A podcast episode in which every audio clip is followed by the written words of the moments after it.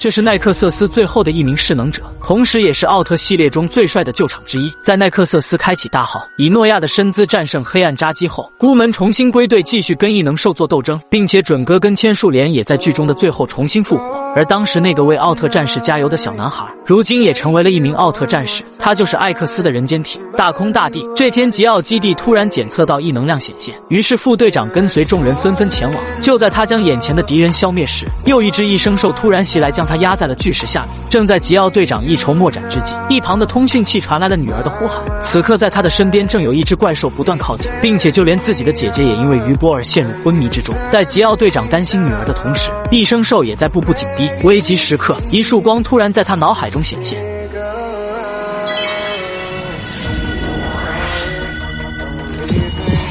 下一秒，吉奥队长当即变成奈克瑟斯，一拳打死了两只异生兽，随后利用超高速移动来到加拿大，及时挡住百慕拉的袭击，救下了危难中的女儿。就在这时，她的老公也及时赶到，救醒了大女儿。而此人正是曾经奈克瑟斯开启大号的密码。孤门一挥，如今时隔多年，他看着曾经与自己并肩作战的奈克瑟斯，心里不仅感慨万分。如果不是为了培养新人艾克斯，或许他早就变成诺亚清扫了一切。战斗结束后，吉奥副队长将自己变成奥特曼的事实告诉了队长，并辞去了副队长一职，因为他觉得自己擅离职守跑到加拿大救女儿，是对队友的不负责。但就算重来一次，作为母亲的她还是会做出同样的事情。随后，他来到天台，跟大地分享了自己作为奥特战士的感受。就在二人交谈之际，一卷乌云突然出现在城市上空，并发出一道暗紫色光线，猛然坠落。下一秒，一只巨大的异生兽突然现身，并对周围的城市展开大肆破坏。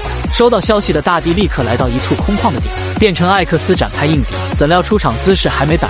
就被迎面而来的一生兽撞飞出去。就算他及时做出反应，但也架不住一生兽乌龟王八拳的威力，很快就陷入被动局势。与此同时，基地内的副队长看着正被疯狂折磨的艾克斯，怒火滔天。他当即来到天台，并举起手中的进化信赖者。瞬间变成奈克瑟斯前去支援，同时也将形态切换成红色青年型加速赶往战场上。艾克斯绝地求生，将异生兽的攻击挡住，并将其顶飞到一旁的大楼之上。就在异生兽对艾克斯发起飞扑之际，奈克瑟斯突然半路杀到，紧接着使出奥特飞踢，便将他踹飞出去。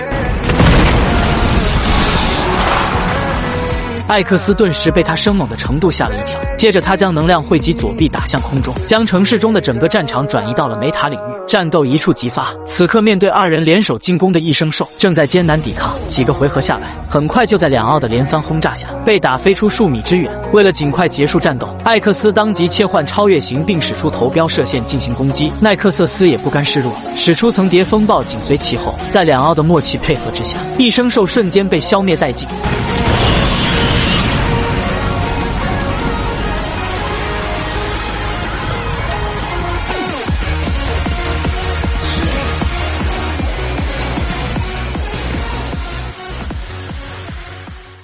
好了，就到这里，关注我，带你速看更多奥特曼。